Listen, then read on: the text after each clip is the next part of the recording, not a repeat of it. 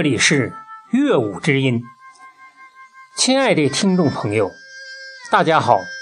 健康是一个永恒的话题，今天就让我们从头到脚来说说吧。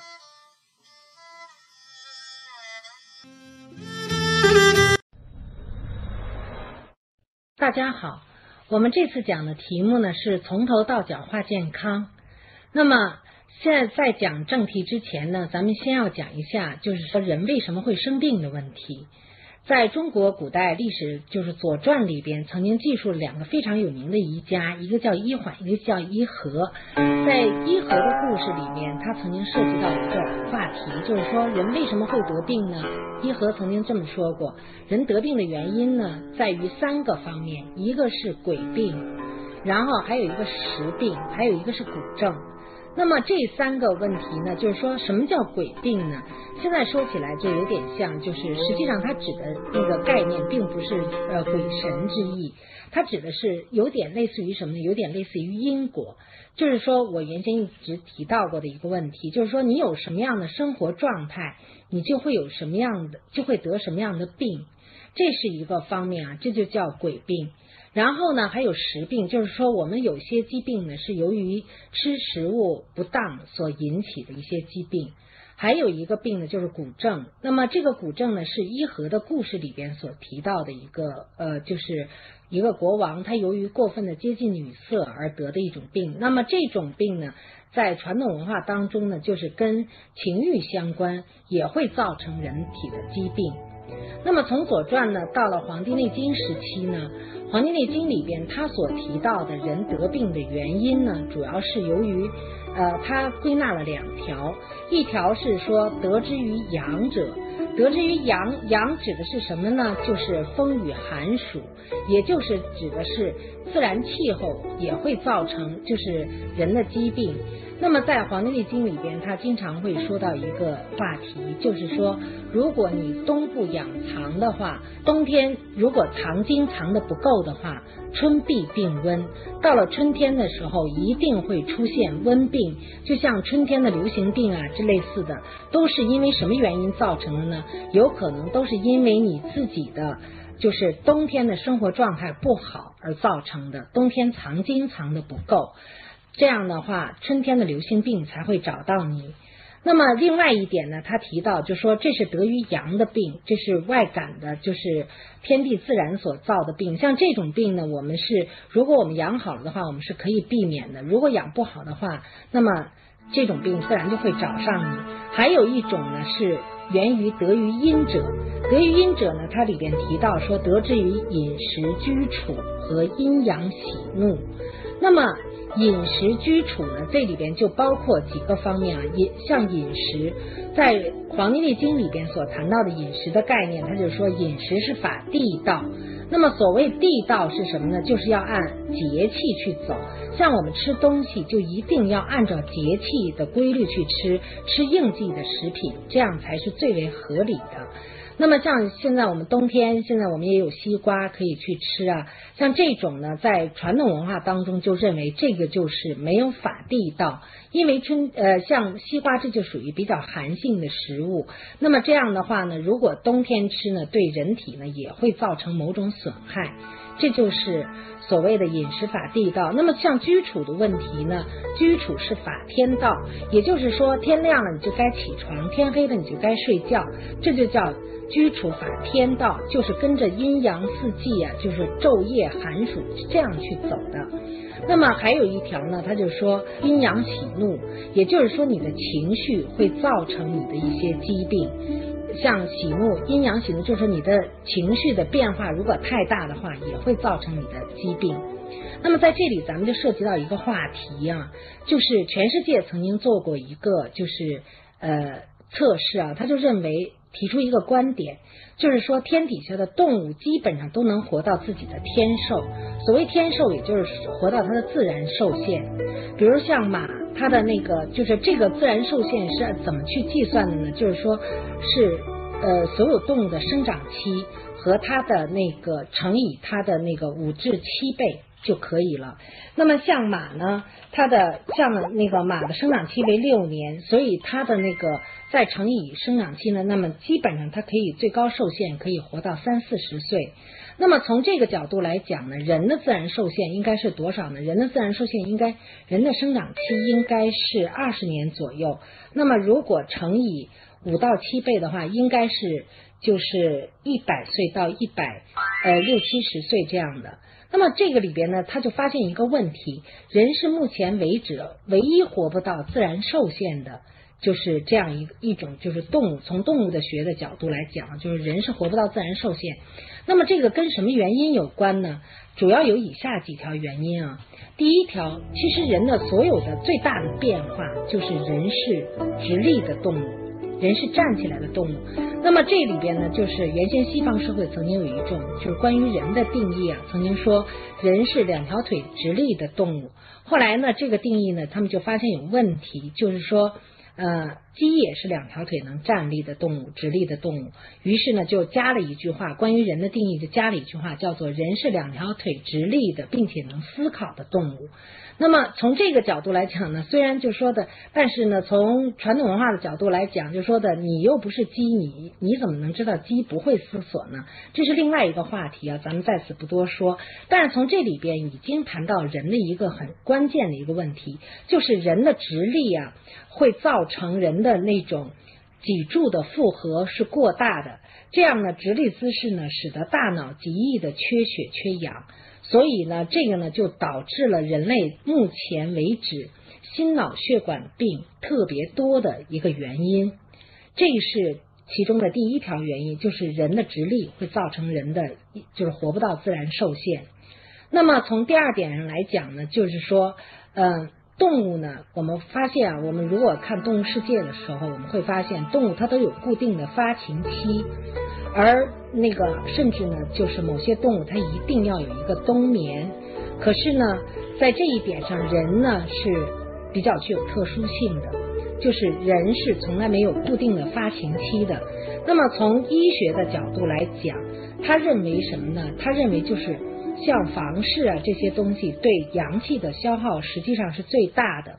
现在西方的医学也认为，就是生殖之精啊，生殖的问题是个体寿命差异的根本原因。这个呢，也是我们在现实生活当中，就是为什么传统医学一定要讲究节育的问题，实际上跟这一点是密切相关的。那么从第三点来讲呢，也就是《黄帝内经》里所讲的“生于阴者”，就是一个欲望情志的问题。在这方面呢，中医里已经涉及到很多的东西，比如说它里面涉及到一个七情的问题，他就说像过喜则伤心，过恐则伤肾，过怒则伤肝。那么像这种的呢，都是会造成人体的损伤。就是你的情志如果过度的话，一定会造成人的那个就是。五脏六腑的损伤，而且呢，人还有一个特点，人在生活当中经常会想一些没用的，这就也会对我们身体造成损伤。这个在中医里怎么讲呢？这个中医里他认为这就叫暗耗肾精。就说的像名号肾经，像过性生活这些，像属于名号。但是呢，累了你自然知道去休息。可是如果你这脑子里没完没了的去思索，呃，没用的东西的话，这也对会对你的肾经造成损伤，甚至比名号还要厉害。所以这就是欲望情志也会使我们的人体的寿命缩短的一个原因啊。那么第四点呢，就是人和动物相比，就是人的消化功能出现了极度的萎缩。那么这个呢，在中医里，它实际上是认为，中医是认为，就是脾胃为后天之本，就是作为人来讲，是万万不可以损伤脾胃的。如果我们在吃药的过程当中，就是假如你吃完药以后吃不下饭了。然后呢，或者是造成了胃部的很剧烈的疼痛，这个呢，在传统医学的角度来讲，都是不恰当的一个方面啊。那么这是第四点，第五点呢，就是人的循环功能发生了很大的变化。比如说原先啊，就是动物它都是根据四季来改变自己的那个就是生长那个皮毛的这个问题啊，它是有先天，就是它可以去呃。要知道怎么去比如说通过增加脂肪的问题呢，来增加就是来抵御寒，来抵御寒邪。可是呢，这个呢，人呢现在日益生活在一种日益的那种舒适的环境当中，所以我们在微循环系统也是慢慢慢慢的呢，就是抵御的能力是越来越差了。这个呢，也是循环系统的改变，也造成了我们一些就是免疫力的下降。还有最后一点就是呼吸方式的改变，因为呢，原先动物都是趴着的这种情形，所以它基本上采取的是一种叫俯式呼吸。那么就人类而讲呢，人只有在母腹当中是采用的俯式呼吸，就是说人的出生实际上是一个很惊险的行为，就是说的，当你从母腹里出来的那一瞬间，你马上就改变了自己的呼吸方式，就是说会从俯式呼吸变成就是肺部呼吸啊。这样呢，也会造成人体的一些问题。所以呢，这个呢，在中国传统医学当中，甚至在道教医学当中，它就它的所有的养生的道理，实际上全都是因为人体的前面我们所讲的这些问题，比如说呃，像道教医学里边的像那个导引术的问题，就是在改变人的直立对人体造成的伤害的问题；像它的胎息法，就是在改变人的呼吸系统。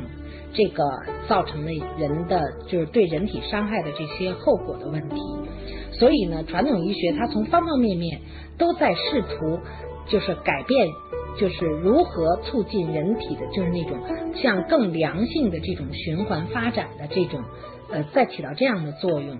而现代呢，我们生活的日益舒舒适呢，并不见得能够使我们的生呃身体能变得更加强壮。那么这个先前我们就是讲了《左传》和《内经》里关于人生病的这个原因的说法。那么到了汉代的时候呢，中国出现了一本更加奇特的书啊，就是专门治病的一本书，就叫《伤寒论》。这个《伤寒论》里边呢，它关于生病的原因呢，它基本上是归纳为三条，比如说经络受邪会造成那个脏腑的，就是一些损伤。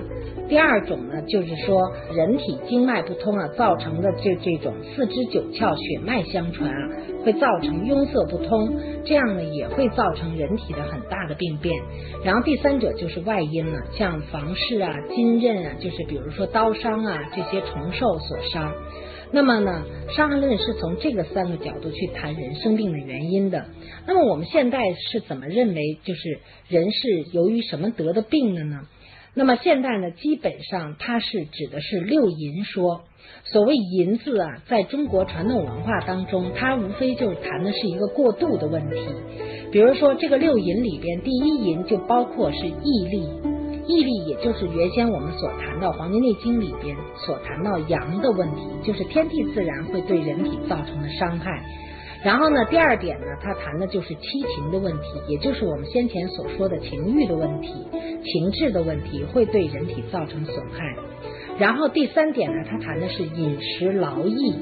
就说饮食不当，像现在生活，我们经常会出现暴饮暴食的问题啊，这是导致现代疾患的一个很重要的原因。然后呢，第一条就是他谈到了饮食的问题，同时他还谈到了一个问题，就是劳逸，就是过劳会对人体造成损害。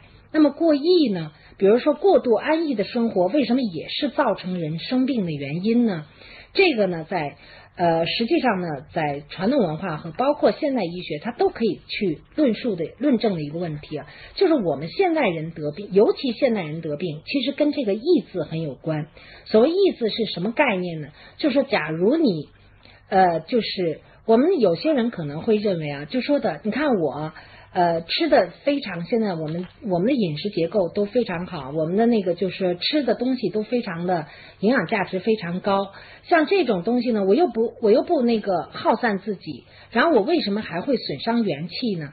那么这恰恰是传统文化里边一个很重要的一点，就是说什么呢？你就是只要是不运动的话，也会损耗元气。因为你吃下这些东西啊，比如说脾胃当吃下这些东西以后，它基本上是第一部分，它要把最好的营养给心和肺，然后呢，第二部分呢，它有可就要给补充到肌肉当中、肌肉腠理当中。所以，如果你老是不运动的话，让皮肤腠理的这种开泄得以削弱的话，这样就会造成皮肤腠理里边的或者造成经脉的不通畅。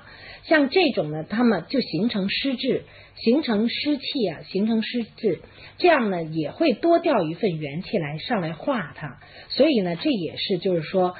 劳逸的逸字也会造成我们人体的，就是这种损伤，就是你过度安逸，实际上也会造成疾病。那么这个等到以后我们再讲了糖尿病的时候会讲到啊。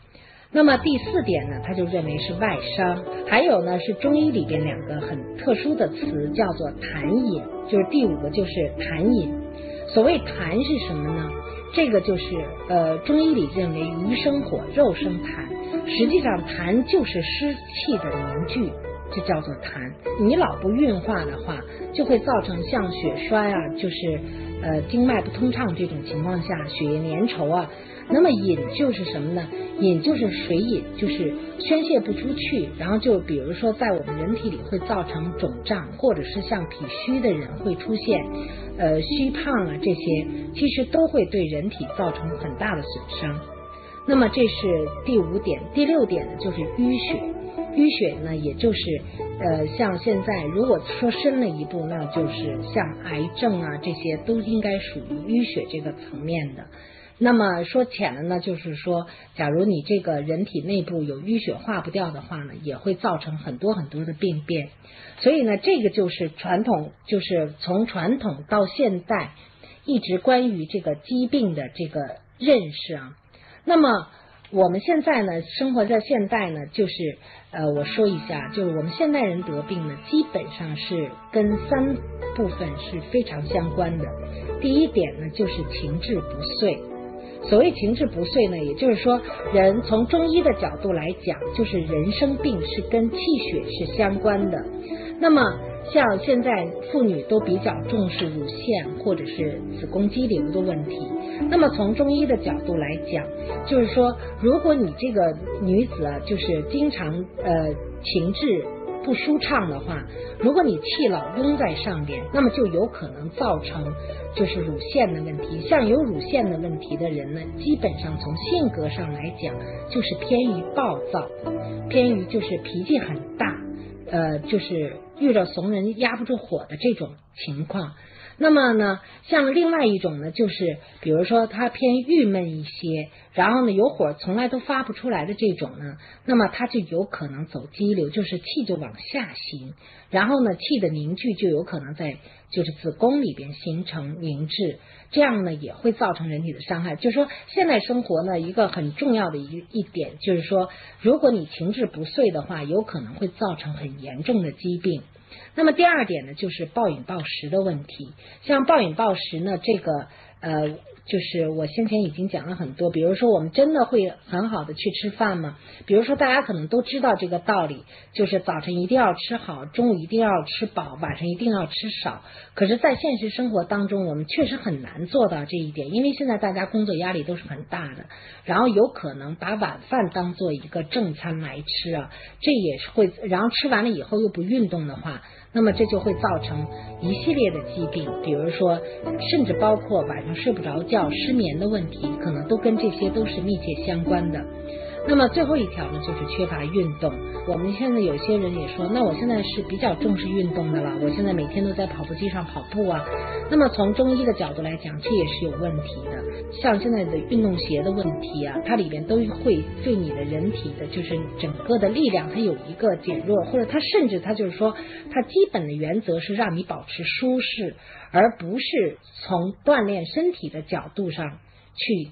讲的这个问题，因为人的脚一定要跟地面接触，就是一定要有这种，就是甚至呃，在老百姓当中啊，呃，有一些老人他会有意识的会踩，就是增加脚底的这个力度，比如说他去踩石子啊，踩那个碎石的甬道啊，他认为这样呢对人体会是有好处的。其实这是对的，就是说的运动也有一个得法不得法的问题，比如说跑步和。在外边，在外面跑步和在那个就是呃跑步机上跑步，它里边所达到的效果有可能很不一样，因为跑步机它有可能会消减你的那个力量。那么呢，从中医的角度来讲呢，就是说你要想跑步的话，最起码你要锻炼的是膀胱经。所以呢，你当你脚使劲往后蹬的时候，实际上是撑拉了整个的后边的经脉。让你的膀胱经得到了就是充分的锻炼，而膀胱经的锻炼对人体来讲就是显得是非常重要的，因为膀胱经是直接是起离经明，直接走到我们脚趾的最小脚趾的外侧。那么这个膀胱经呢，它对我们人体就是整个我们后背的问题，还有后腿就是腿的后部的问题，都是由膀胱经来决定的。所以呢，这也是我们就是呃缺乏运动，同时呢运动得法不得法的问题啊。那么这个呢，就是说呃我们总结的一句话就是什么呢？实际上很多人现在的很多人并不是死于疾病，而是死于不健康的生活方式。那么。所谓健康，这就是一个很重要的问题啊！大家越来越自觉的来意识到，就是我怎么去通过我自己的力量来改变我自身的问题。那么过去我们就说有一种说法叫做什么呢？说如果你单纯的把健康寄托给医生的话，那么这是一种很软弱的行为，因为从某种意义上来说，真正的健康一定是源自自我对本性的这种觉悟。那么这个呢，就是非常重要的一点啊，就是说你对自身有没有对自己的本性有没有一种觉悟？那么通过你学习这种传统的医学理论啊，因为像西医我们是很难学的，就是如果呢，就是传统的中医理论，它基本上是告诉你怎么去生活的。像《黄帝内经》，它里边更多的就像一个老师一样，它引导的是你如何去生活，这就是一个很重要的问题啊。那么所谓健康呢？呃，就是他是在讲什么呢？就是健康的有一个呃新的定义，从八十年代开始，世界卫生组织关于健康有一个新的定义，就是它指的是什么呢？指的是三个方面，就是生理、精神和社会上完全良好的状态，而不仅仅是不生病的问题。那么呢，这个里边呢，就是一共是包括三个层面啊。那么所谓身体是否健康，它里边是有一些指标的。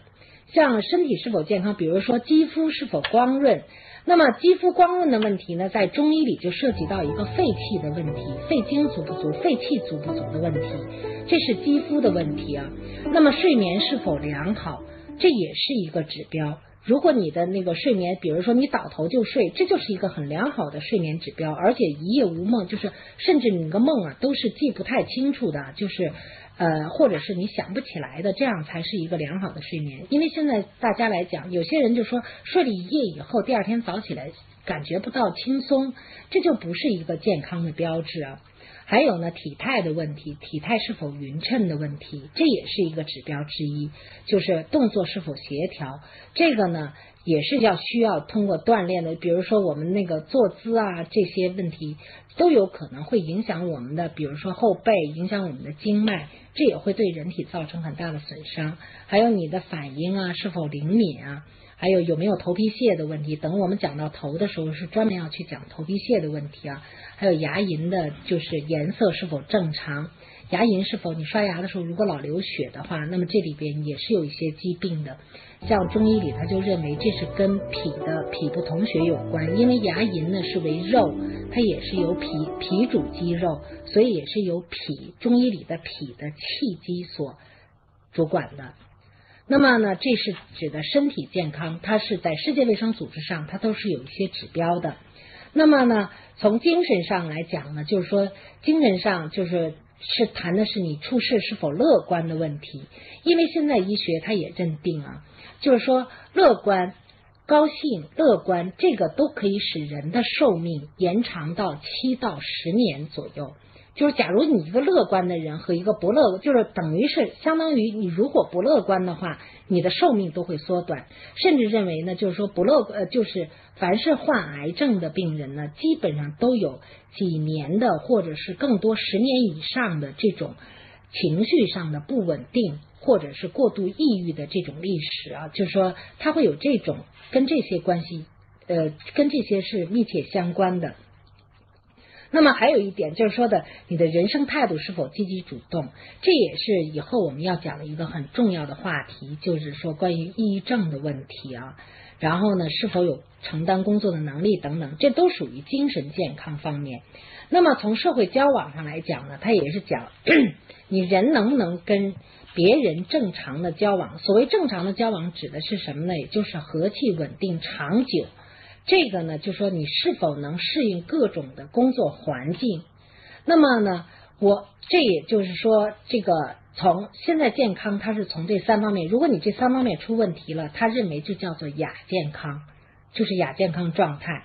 所以呢，这次我们的主要的题目呢，就是要。尽量彻底的诠释传统医学关于健康或者是关于疾病所形成的原因到底是怎么造成的，然后从头到脚的把人体的就是一些问题很详尽的谈一遍。然后呢，第二点呢，就是要尽量完整的诠释什么叫做健康，我们如何去健康的生活。感谢大家的收听，我们下期节目再会。